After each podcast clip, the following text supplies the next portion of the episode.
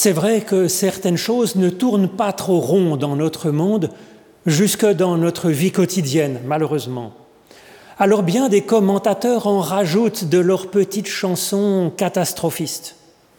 Ces discours se présentent comme des discours très rationnels, raisonnables, venant d'esprits éclairés.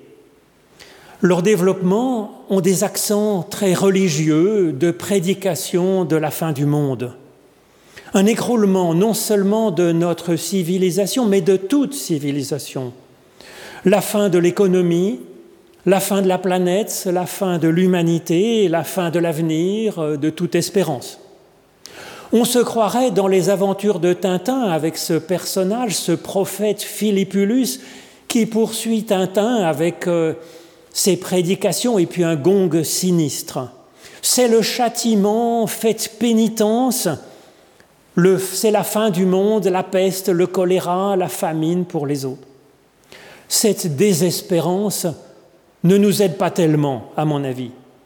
Ça n'aide que son auteur qui cherche à attirer l'attention sur lui et peut-être de nous persuader d'adopter sa position politique ou religieuse extrémiste.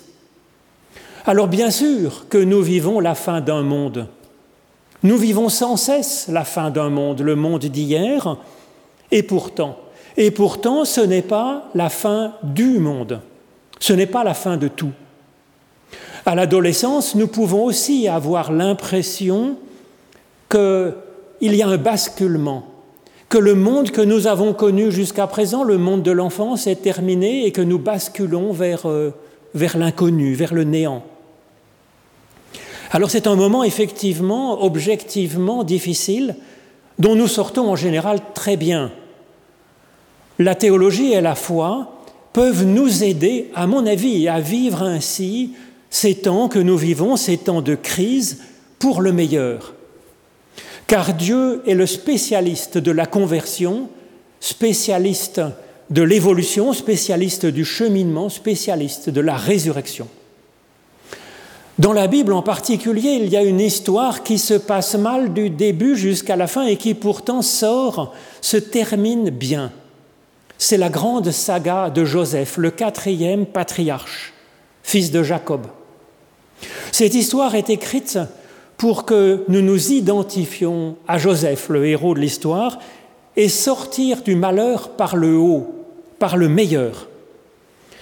Tout au long de cette histoire, à chaque instant, à chaque moment clé de cette histoire, il est étrangement question d'un vêtement, d'un vêtement qui est donné, qui est arraché, qui est changé, qui est enlevé. Le vêtement, dans cette histoire, sert à dire ce que vit le personnage dans ce moment clé de l'histoire, de ce qu'il est, de ce qu'il est à l'intérieur. Alors dans cette longue saga, car je ne peux pas vous lire les chapitres 37 à 50 de la Genèse, je ne vous lirai que les épisodes qui sont mis en valeur par une question de vêtements. D'abord au chapitre 37. Jacob aimait Joseph plus que tous les autres fils, parce que c'était un fils de sa vieillesse. Il lui avait fait une tunique multicolore. Ses frères vinrent, virent que leur père l'aimait plus qu'eux tous, et ils se mirent à le détester, et ils ne pouvaient plus lui parler pacifiquement. Lorsque Joseph fut arrivé auprès de ses frères, ils le dépouillèrent de sa tunique, la tunique multicolore qu'il avait sur lui. Ils le prirent et le jetèrent dans une citerne. Cette citerne était vide, il n'y avait pas d'eau dedans. Et puis finalement, ils vendirent Joseph à des Ismaélites qui passaient par là pour vingt pièces d'argent, et ceux-ci emmenèrent Joseph en Égypte. Ils prirent alors la tunique de Joseph, ils égorgèrent un bouc et plongèrent la tunique dans le sang, puis ils envoyèrent la tunique multicolore à leur père en lui faisant dire, Voici ce que nous avons trouvé. Regarde, je te prie, pour voir si c'est la tunique de ton fils. Il regarda et il dit, C'est la tunique de mon fils. Un animal féroce l'a dévoré. Joseph a été déchiqueté. Jacob déchira alors ses vêtements, et il mit un sac sur ses reins et porta le deuil de son fils pendant bien des jours. Tous ses fils et toutes ses filles s'efforcèrent de le consoler, mais Jacob refusa toute consolation. Alors ensuite, au chapitre 39, Jacob, Joseph est donc au service de la maison de Potiphar. Il est esclave dans cette maison et il se débrouille assez bien. L'Éternel fut avec Joseph. Celui-ci réussissait à tous égards. Il était dans la maison de son maître égyptien. La femme de son maître leva les yeux vers Joseph en disant Couche avec moi. Il refusa et dit à la femme de son maître mon maître m'a confié tout ce qui lui appartient. Comment pourrais-je faire un aussi grand mal et pécher ainsi contre Dieu? Puis, un beau jour, Joseph entra dans la maison pour faire son travail, et de tout le personnel, personne n'était alors dans la maison. Alors la femme de Potiphar le saisit par son vêtement en disant Couche avec moi. Mais lui, il abandonna son vêtement dans la main de la femme et s'enfuit dehors. Elle posa alors le vêtement de Joseph auprès d'elle, jusqu'à ce que son maître rentre à la maison, et alors elle lui dit, L'esclave hébreu que tu nous as amené est venu vers moi pour s'amuser de moi, et comme je me mettais à crier, il a abandonné son vêtement auprès de moi et il s'est enfui au dehors. Alors le maître de Joseph le fit arrêter et le fit mettre en prison, là où ils étaient enfermés avec les prisonniers du roi, et Joseph resta là, en prison. Ensuite, je vais vous lire au chapitre 41. Joseph se montra clairvoyant et excellent gestionnaire. Il a été sorti de prison par Pharaon et voici ce qui se passe à ce moment-là. Pourrions-nous trouver un autre homme comme celui-ci qui a en lui vraiment le souffle de Dieu? Le Pharaon dit à Joseph, Puisque Dieu t'a fait connaître tout cela, il n'y a personne qui soit aussi intelligent et aussi sage que toi. C'est toi qui seras maintenant l'intendant de ma maison. Et de tout mon peuple, ils dépendront de tes ordres. C'est seulement par le trône que je serai plus grand que toi. Le Pharaon dit à Joseph, Regarde, je te nomme intendant de toute l'Égypte. Et le Pharaon retira de son doigt la bague à cachet et il la mit au doigt de Joseph. Et il le fit revêtir d'habits de lin fin et il lui mit un collier d'or autour du cou. Et puis enfin, je vais vous lire dans vraiment la fin de l'histoire au chapitre 45 puis au chapitre 50, quand finalement il y a comme une réconciliation de Joseph avec ses frères. Joseph donna à ses frères des habits de fête. Joseph leur dit, Soyez sans crainte. En effet, suis-je moi à la place de Dieu? Vous aviez formé le projet de me faire du mal. Dieu a transformé ce mal en bien pour accomplir ce qui arrive aujourd'hui et pour sauver la vie d'un peuple nombreux. Ô Éternel, par l'étude de ces écritures anciennes, ouvre-nous maintenant à ton souffle de vie. Au nom de Jésus-Christ. Amen.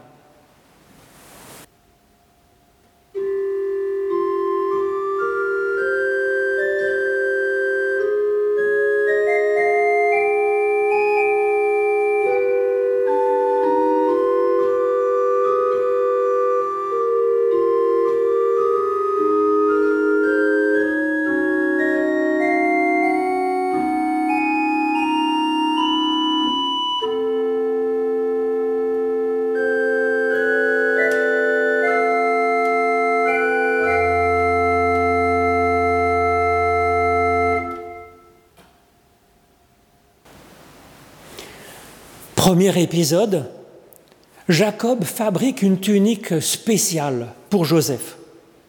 Joseph n'a rien fait de bien de pour mériter cette reconnaissance. Non, nous voyons dans l'histoire que Jacob le distingue pour des raisons qui lui sont personnelles. C'est comme ça que Dieu nous aime et nous bénit. C'est ce que nous dit l'évangile du Christ. Donc rien à craindre, c'est uniquement par grâce que Dieu nous aime et nous bénit. Et puisque cette saga de Joseph parle de la traversée du malheur pour entrer dans la vie bonne, il me semble intéressant de noter que la première question exposée soit celle de la reconnaissance de la dignité de la personne. Le philosophe Hegel, il avance que le désir humain le plus impérieux est celui de la reconnaissance de la dignité de la personne. L'histoire de Joseph commence sur cette question-là, effectivement, symbolisée par le vêtement de prince et de prêtre que Jacob fabrique pour Joseph et qui lui remet en propre à lui, Joseph, et pas aux autres. Les autres frères, bien sûr, fulminent, et cela nous semble assez naturel. Et c'est bien là le problème. Tous les frères ont bénéficié, chacun à leur façon, d'une certaine reconnaissance de Jacob, puisque chacun a reçu son nom propre, en particulier par, Jacob. Mais avec cette tunique, Joseph est reconnu comme au-dessus des autres, d'une certaine façon. Cela montre que le premier des grands malheurs que nous avons à surmonter hein, dans ce monde, c'est que nous ne cherchons pas seulement à être reconnus pour ce que nous sommes, personnellement, à l'intérieur de nous-mêmes, ni même seulement par nos actes, mais nous avons soif d'être reconnus comme supérieurs aux autres. Il suffirait de saisir simplement notre propre valeur en elle-même, et comme ça nous apprécier nous-mêmes à notre juste valeur. Mais c'est vrai que pour arriver à nous reconnaître nous-mêmes comme étant dignes et comme étant valables, nous avons besoin souvent de la parole d'un autre, de la reconnaissance d'une autre personne extérieure à nous. Alors nous avons au moins la reconnaissance de Dieu, c'est ce que nous dit ce texte. Et puis, nous avons besoin, si possible, de la reconnaissance d'une personne ou de quelques personnes qui nous aiment, qui nous apprécient. Comme dans cette histoire, Jacob apprécie en particulier chacun de ses enfants d'une façon propre. Mais souvent, cela ne nous suffit pas et nous exigeons d'avoir cette reconnaissance en étant au-dessus des autres. Nous le voyons dans cette histoire où cela rend les frères furieux, furieux de rage, fous, que Joseph soit d'une certaine façon au-dessus d'eux. Alors il faut dire que Joseph manifeste bien naïvement sa supériorité à ses frères. Et effectivement, cette histoire est ainsi bien mal partie. Le philosophe genevois Rousseau, il nous dit que quand nous vivons ainsi à travers le jugement des autres, attendant du jugement des autres pour nous apprécier à notre juste valeur, c'est une corruption de l'amour de soi, qui est normal et bon, en amour propre, en amour mal placé. Nous cherchons alors à être reconnus par l'opinion des autres, nous cherchons la domination sur les autres. Et du coup, notre désir de reconnaissance, qui est profondément humain et normal, a tendance à tourner à la catastrophe nucléaire. Les frères, ils arrachent à Joseph sa robe multicolore, ils la souillent, ils la trempent dans du sang de bouc, et avec cela, ils font passer un message à Jacob, disant, montrant que leur fils préféré est réduit à néant. Et ils espèrent ainsi eux-mêmes être mieux reconnus par leur père Jacob. Et en fait, on voit que ce n'est absolument pas le cas. Jacob est inconsolable, bien sûr.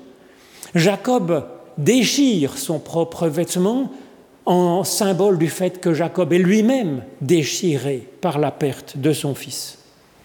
Et donc ce stratagème qui consiste à chercher à écraser les autres en pensant à augmenter notre propre valeur, notre propre dignité, c'est un échec. Alors comment vaincre ce premier grand malheur qui est la maladie de l'humanité, notre maladie, notre désir d'être reconnu au-dessus des autres Joseph, on le voit ici, notre héros de cette histoire, Joseph n'a pas un mot pour écraser ses frères, alors qu'ils l'ont dépouillé, ils l'ont enfermé, ils l'ont descendu dans cette citerne vide, sans eau, symbole d'une sorte d'enfermement et de manque de bénédiction de Dieu. Mais Joseph sait que c'est inutile de massacrer, de mépriser, d'injurier les autres, et que malgré tout ce que pourraient faire les autres, tout ce qu'ils pourraient faire, tout ce qu'ils pourraient dire, sa propre valeur n'est en aucun cas atteinte en réalité, car la robe multicolore n'était que le symbole de sa propre valeur, mais sa propre valeur à lui, elle est intérieure. La bénédiction de Dieu, elle demeure, même s'il n'y a plus la robe multicolore. Et il a intégré cela, il a intégré aussi la reconnaissance de son Père intérieurement, et donc il n'a plus besoin de la robe multicolore. Alors oui, c'est bien embêtant de subir les jalousies, les méchancetés, les injures, les trahisons des autres. C'est bien embêtant, mais sans plus. Ça n'atteint pas notre vraie valeur. C'est intérieurement que nous garderons notre estime de nous-mêmes. Alors comment faire? C'est facile à dire, mais comment faire? Ben, C'est un travail avec la lucidité, avec la connaissance de soi, avec le fait d'intégrer l'amour dont nous sommes aimés, avec la foi aussi, recevant directement dans la spiritualité cet amour fou de Dieu pour nous, et donc la conscience de notre infinie valeur, et puis la conscience de la valeur des autres aussi autour de nous.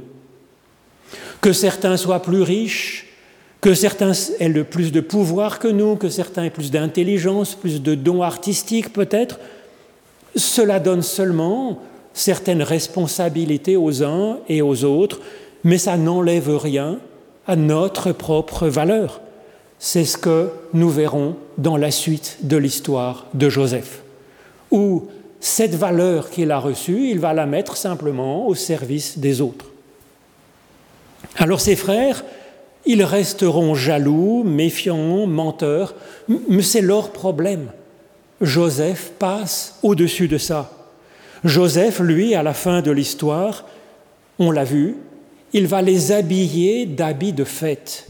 C'est là encore comme un signe de reconnaissance de ses frères. Et il y a là, à mon avis, une piste aussi qui est intéressante pour avancer dans la paix, pour désamorcer ce piège qui est la reconnaissance avide à travers le regard des autres, c'est de commencer nous-mêmes à reconnaître la valeur de celui qui voudrait peut-être m'écraser avec son désir mal placé de reconnaissance. Alors en ce qui concerne sa propre estime, Joseph reconnaît qu'au-delà de son habileté, au-delà de son propre succès, il y a là une source qui le dépasse, que cela vient de plus loin, que cela vient d'au-dessus, que cela vient de Dieu. Et là, à mon avis, il y a aussi une grande sagesse. Il n'investit finalement que peu dans la reconnaissance objective de sa propre valeur, dans l'admiration de ses propres actes, car il sait que tout cela, ça passe avec la vie, que c'est éphémère et il investit plutôt son désir de reconnaissance dans la joie d'être avec les autres et pour les autres. Et là, je crois que c'est une issue vraiment par le haut au premier des grands malheurs que décrit ce texte. Le deuxième vêtement qui est mis en scène dans cette histoire de Joseph, c'est le vêtement que Joseph va abandonner par fidélité. Joseph est maintenant en Égypte, Il est au service de la maison de Potiphar. Et il porte le vêtement de sa fonction. Dans ce cadre, Joseph est appelé par sa patronne à trahir son patron. La scène biblique, là, est digne d'une tragédie de, Corneille ou une comédie de Molière. Et ça pose une question qui est essentielle souvent dans notre existence. Tout au long de notre vie, nous sommes face à des situations qui sont un petit peu tragiques, qui sont des situations de conflit intérieur, où nous avons, comme Joseph, d'excellentes raisons de choisir la facilité. C'est dans la ligne de cette notion de reconnaissance interne de nous-mêmes que nous avons vu précédemment. Quand Joseph dit que ce ne serait pas fidèle à Dieu de trahir son maître Potiphar, ce n'est pas que ça fâcherait Dieu finalement, parce que Dieu est toujours grâce et pardon, c'est qu'agir contre sa propre conscience provoque effectivement une torsion profonde dans notre être à la racine de notre être et de notre vie, à sa source, dans sa structure même. C'est pire finalement que de partir tout nu, comme Joseph ici, c'est-à-dire dénué de l'estime des autres. Il faut choisir de garder notre propre conscience, notre propre structure interne. Alors voilà comment Joseph avance à travers les malheurs, à travers les revers, les trahisons, en étant fidèle à Dieu, vivant à l'intérieur de lui-même, en étant fidèle à lui-même qui a été mis en vie, qui a été mis debout par Dieu. Et puis ensuite, advienne que pourra. À ce moment-là, les fondamentaux sont bons et ça va aller pour le meilleur. Comme le dit Jésus dans l'Évangile, que servirait à un homme de gagner tout le monde s'il perdait son âme? Que donnerait un homme en échange de son âme? Un autre philosophe, Emerson, cite cet épisode où Joseph abandonne son vêtement, c'est dans un essai appelé La confiance en soi. Emerson dit qu'il est bon de lâcher notre conformisme et de lâcher notre cohérence, c'est-à-dire conformisme aux opinions des autres et cohérence à ce que nous étions hier. Savoir lâcher cela aux mains de la prostituée qui nous attire dans son désir éphémère. Peut-être que cela fâchera les autres, effectivement, d'autres personnes autour de nous, que nous pensions librement, différemment de la foule, de la masse. Et peut-être que ça les fâchera aussi, que nous changions, que nous évoluions, que nous changions un peu dans notre façon d'être et de penser. C'est possible. Mais là encore, nous touchons à l'essentiel, essentiel dans cette relation intime entre notre personnalité profonde et puis le souffle divin. À ce propos, Emerson signale que le moment qu'il préfère dans le culte, plus même que la prédication qui l'intéresse par ailleurs, c'est le moment, nous dit-il, où il est seul dans l'Église, vide et silencieuse, avant même le début du culte. Avec cette attente calme et pure, avec la prière simple où l'on existe devant Dieu par le fait même qu'il nous reconnaît comme son enfant bien-aimé. Et cela nous aide effectivement à devenir libres, libres d'être nous-mêmes pour cela, à la base, cela demande d'avoir saisi par l'Esprit, par le souffle de Dieu, que nous sommes dignes d'être nous-mêmes, et que ce nous-mêmes est un nous-mêmes, un être en évolution, appelé à innover, à apporter du neuf dans le monde. Cette conscience, elle va nous aider ensuite à avancer face aux problèmes, aux aléas de l'existence, mais aussi dans cette sorte de soupe de catastrophisme ambiant qui chercherait à nous désespérer. Prendre confiance en nous, y compris dans notre capacité à progresser. Le monde a besoin de nous pour vaincre le malheur présent. Il n'a pas besoin d'une marionnette manipulée par l'opinion et par les autres.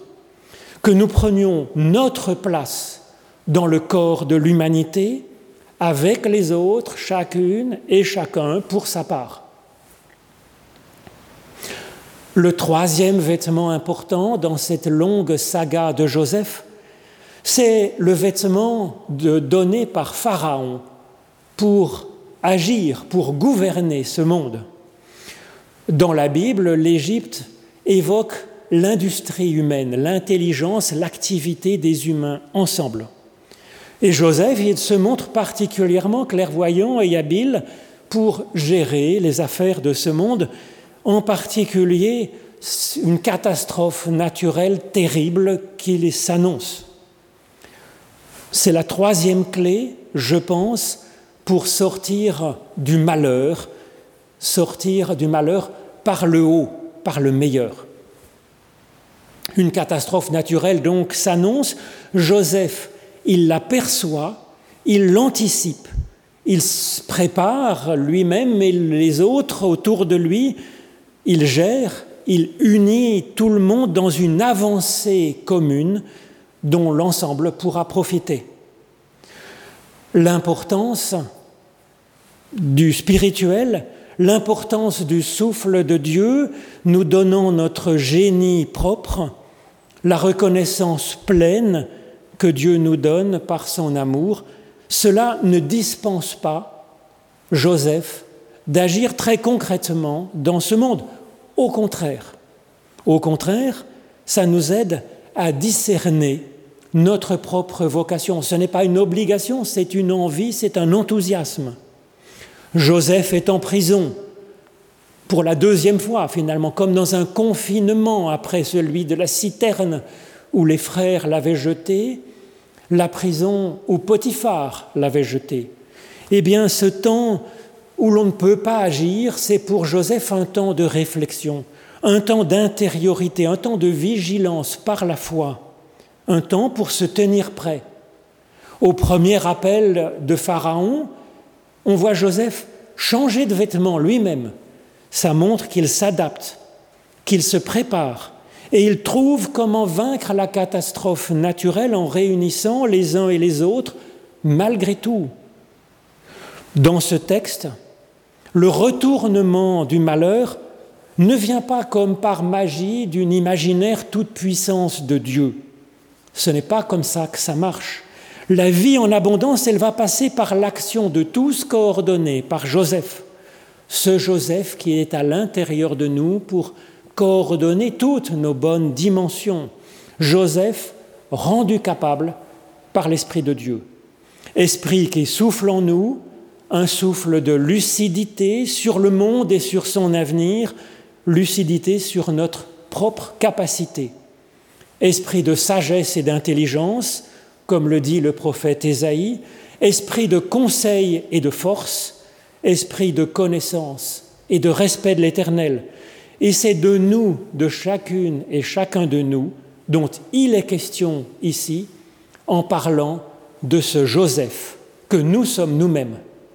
Que Dieu nous soit en aide. Amen.